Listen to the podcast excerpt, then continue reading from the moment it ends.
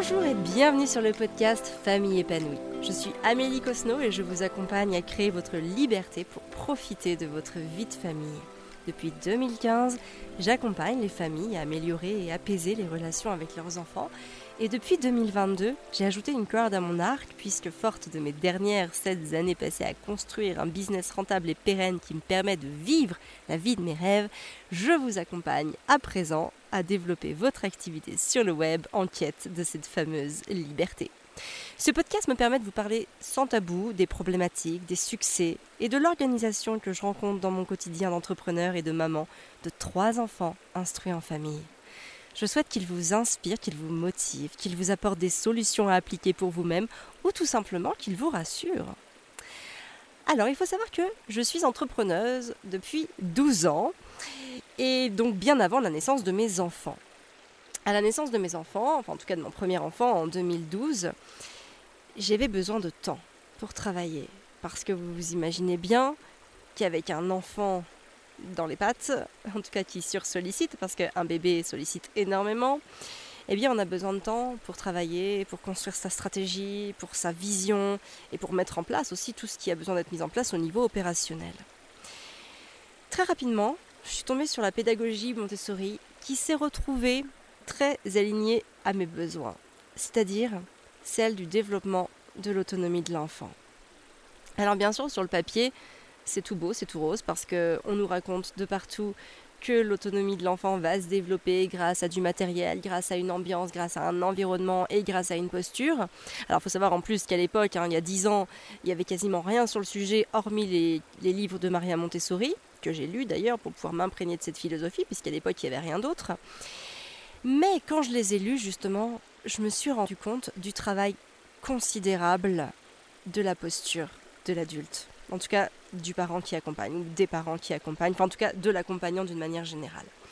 Et d'ailleurs, pour la petite anecdote, euh, quand quelques années après, je dirais 2-3 ans après, il y a eu toute cette effervescence autour du matériel Montessori, j'étais très dubitative parce que tout le monde mettait en avant le matériel Montessori et la pédagogie Montessori était d'ailleurs quasiment réduite à ce simple matériel alors que l'essence même de la pédagogie Montessori, c'est avant tout la posture de l'adulte. Hein. C'est 80% qui se joue sur la posture de l'adulte.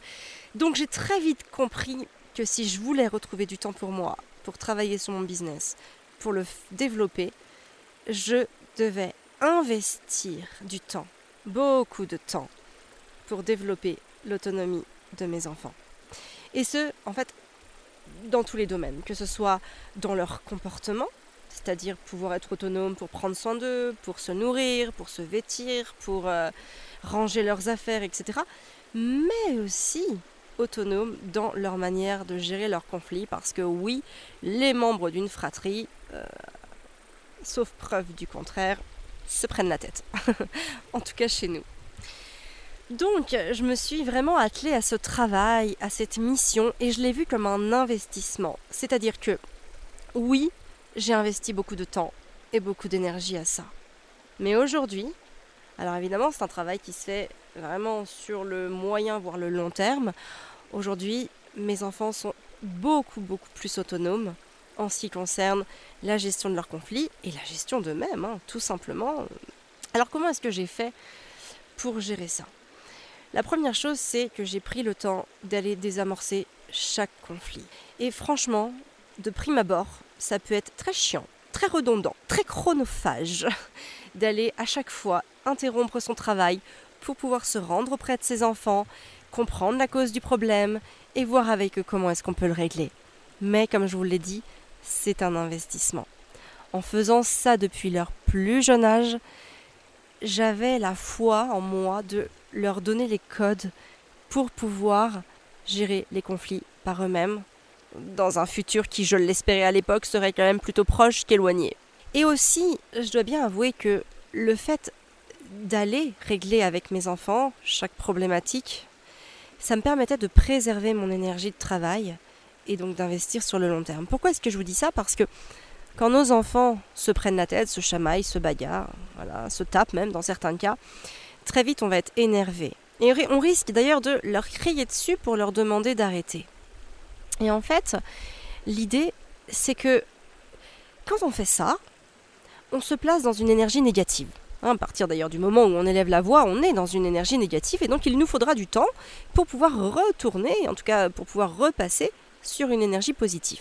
Et ça, le truc, c'est que quand on travaille, eh ben, c'est compliqué parce qu'en tout cas, moi j'ai un travail où je dois être créative, euh, où je dois avoir des idées, où je dois aussi, j'ai beaucoup d'opérationnel à faire. Et donc, j'ai besoin de cette énergie créative et positive pour m'emmener, hein, pour, me, pour me booster dans tout ce que je fais. Et donc si je me mets à crier sur mes enfants, à élever la voix ou même tout simplement à paraître mécontente, je vais perdre une énergie à me remettre dans les meilleures dispositions possibles. Et donc c'est pour ça que plutôt que de se mettre dans une mauvaise énergie, mon choix a été de me dire ok, ils se prennent la tête, j'arrête ce que je fais et j'y vais. Que je sois en cuisine, que je sois en train de faire les courses, que je sois chez des amis ou que je sois en train de travailler, et la liste est non exhaustive, je m'arrête et je vais les voir. Alors l'idée c'est de ne pas prendre parti, mais de jouer le médiateur pour que chacun s'exprime. Hein, vous vous imaginez bien que si je commence à prendre pour l'un ou pour l'autre, ça va créer encore plus de conflits, voire de la jalousie entre euh, les frères et sœurs. Vous savez, un enfant a besoin de modèles. Si on ne leur montre pas comment faire, comment est-ce qu'ils vont pouvoir savoir comment faire?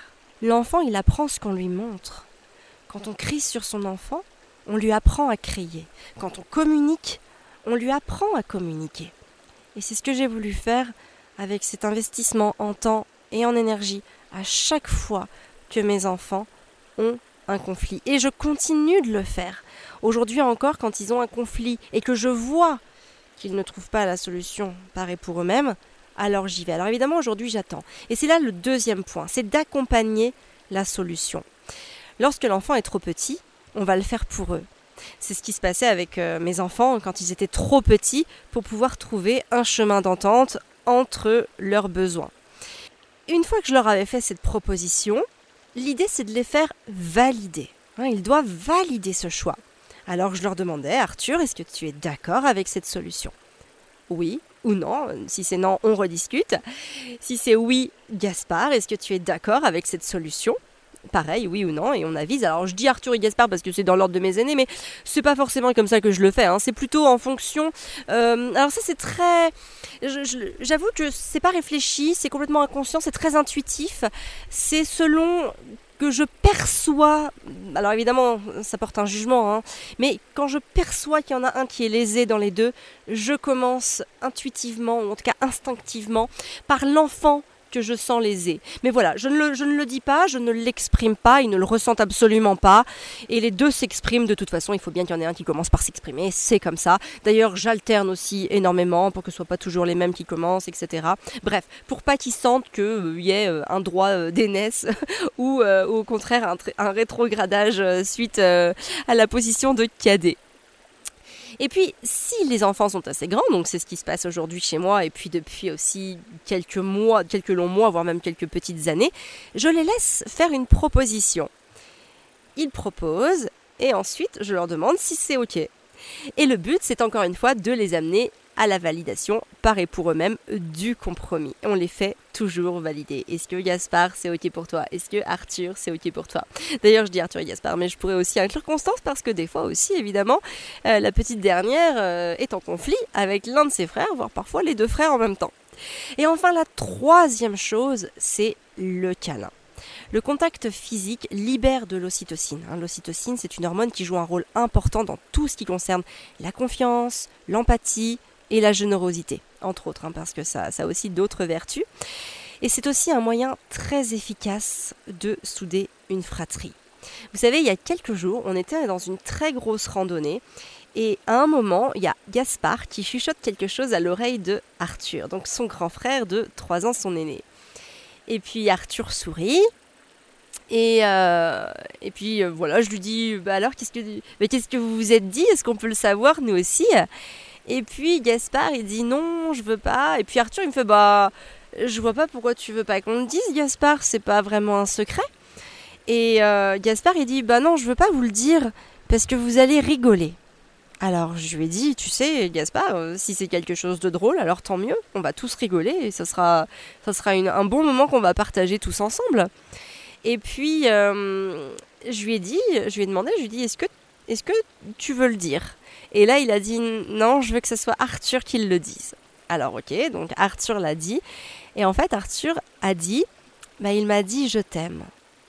Et j'ai trouvé ça magnifique. Et en fait, ce qui s'est passé, c'est que on s'est tous dit je t'aime et on s'est tous fait un câlin. Et ça a été complètement instinctif. Euh, voilà, on s'est tous serrés les uns, euh, les uns aux autres, on s'est collés et on s'est dit je t'aime Constance, je t'aime Arthur, je t'aime Gaspard, je t'aime papa, je t'aime maman. Et, euh, et voilà. Et, en fait, le fait de, de renforcer les liens physiques, ça renforce les liens émotionnels. Et quand il y aura un conflit, ils seront avant tout portés par cette énergie d'amour, par cette émotion d'amour et par ce lien qu'ils ont entre eux. Plutôt qu'à chaque fois de les départager, plutôt qu'à chaque fois de, les séparer, je fais en sorte de les réunir.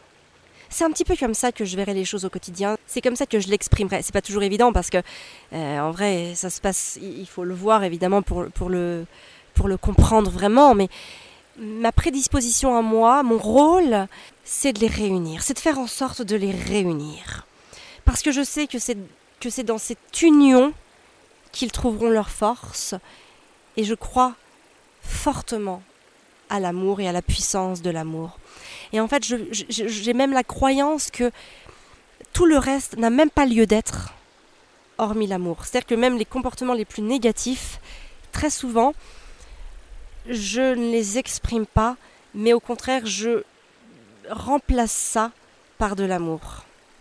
Si je suis pas très claire, vous pouvez me le mettre en commentaire, vous pouvez venir m'en parler aussi sur Instagram. Mais l'idée, c'est vraiment ça, c'est de, de remplacer tout ce qui va être négatif par de l'amour, par de la communication, par de l'apaisement, par de la paix en fait, hein, tout simplement. Voilà, donc maintenant que vous savez quoi faire pour ne plus passer un temps incalculable à gérer les conflits de vos enfants, eh bien vous allez pouvoir penser à lancer votre activité pour devenir libre et profiter de tout ce temps auprès de vos enfants. D'ailleurs, pour vous aider, j'ai créé le programme Entrepreneur épanoui une année pour tout changer. Donc durant cette année, qu'est-ce qu'on fait? Eh ben, Je vous accompagne à travers des contenus théoriques et des coachings à débloquer vos croyances et à vous faire passer à l'action massivement pour obtenir les résultats qui vous permettront d'atteindre la liberté grâce à votre activité. Pour en savoir plus, vous pouvez bien sûr me suivre sur les réseaux sociaux et notamment sur Instagram via mon compte, mais aussi vous inscrire à ma liste mail et recevoir en échange l'e-book dans lequel je vous explique comment je me suis sortie de mes plus grosses galères. Je vous mets le lien pour le télécharger en description. Moi je vous donne rendez-vous la semaine prochaine pour un nouvel épisode de podcast. D'ici là, prenez bien soin de vous pour prendre soin de ceux que vous aimez.